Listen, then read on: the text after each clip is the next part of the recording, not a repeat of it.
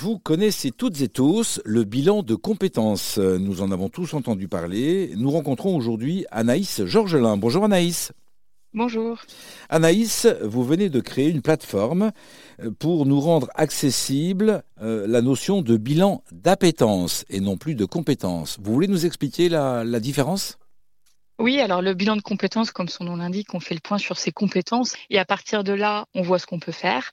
Euh, nous, c'est l'inverse, on fait le point sur ses appétences, d'abord sur ses besoins, ses aspirations, euh, pour définir des possibles enthousiasments et ensuite, bien évidemment, on regardera les compétences et tout ce qui est faisabilité.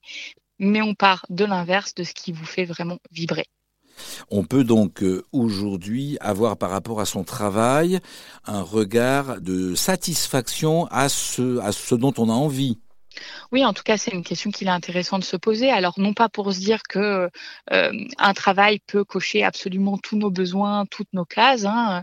Euh, c'est plutôt euh, quelles sont mes priorités à un instant T, quel, quel sens j'ai envie de donner à mon travail à un instant T dans ma vie, et à partir de là, bah, quels sont mes besoins prioritaires à satisfaire et qu'est-ce que je peux faire concrètement pour aligner ma réalité à ça. Le but étant d'éviter, bien évidemment, les périodes euh, bah, de fatigue, d'usure par rapport à son travail. Euh, c'est donc un outil que vous proposez à toutes et tous, mais vous proposez également aux entreprises de l'utiliser.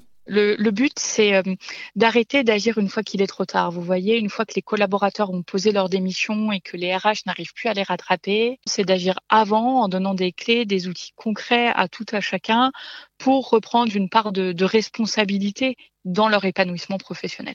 Ça passe donc par un questionnaire, une soixantaine de questions, un retour d'informations sur cinq axes euh, qui nous permettent de nous situer entre euh, l'introspection, l'ascension, l'équilibre, si j'ai bien compris. Cet outil-là, il a été utilisé déjà par plus de 15 000 personnes et il révèle quelques priorités à quoi on aspire aujourd'hui au travail. Oui, alors nous, on avait euh, dès le départ une intuition hein, que le sujet du rapport au travail était plus contextuel que générationnel. Vous savez, on dit toujours euh, c'est les Y, puis les Z, puis je ne sais qui, hein, qui sont différents.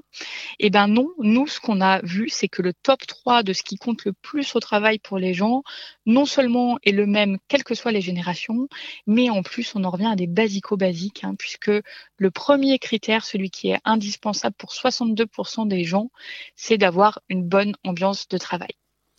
Le deuxième, c'est de pouvoir développer des nouvelles compétences, apprendre. Et le troisième, c'est d'avoir voix au chapitre, de pouvoir proposer des idées. En 2022, on veut d'abord et avant tout une bonne ambiance de travail, on veut pouvoir progresser, apprendre, euh, intégrer de nouvelles compétences et puis euh, pouvoir être acteur, participer aux prises de décision. C'est ça, tout à fait. Et donc c'est aussi un vrai défi à l'heure du, télétravail dans bon nombre d'entreprises, hein, comment on maintient cette bonne ambiance de travail qui nous est si chère. Est-ce que vous trouvez aussi dans les réponses apportées à vos questions euh, par ces 15 000 personnes qui ont participé déjà, le fait que beaucoup de gens, euh, liés à la crise sanitaire certainement, envisagent une reconversion professionnelle? Oui, après, on est un petit peu biaisé dans le sens où euh, les gens qui viennent chez nous euh, et qui utilisent ce questionnaire sont déjà pas tout à fait euh, satisfaits de leur travail. Hein. donc, on en a une proportion qui est plus importante que la moyenne qui envisage une, reconversion professionnelle. après, aujourd'hui, les données, hein, c'est 40% des collaborateurs dans le monde qui envisagent un changement professionnel. Donc, c'est quand même une tendance assez importante. Vous préconisez, à l'heure où une grande proportion des gens souhaitent changer de vie professionnelle, vous préconisez de faire un point non seulement sur nos compétences, mais également sur nos appétences pour donner du sens à notre activité. Et pour cela, la solution, c'est d'utiliser votre plateforme www.workoscope.co. Merci à vous, Anaïs Georgelin. Merci à vous. Ça vous a plu? Vous en voulez encore?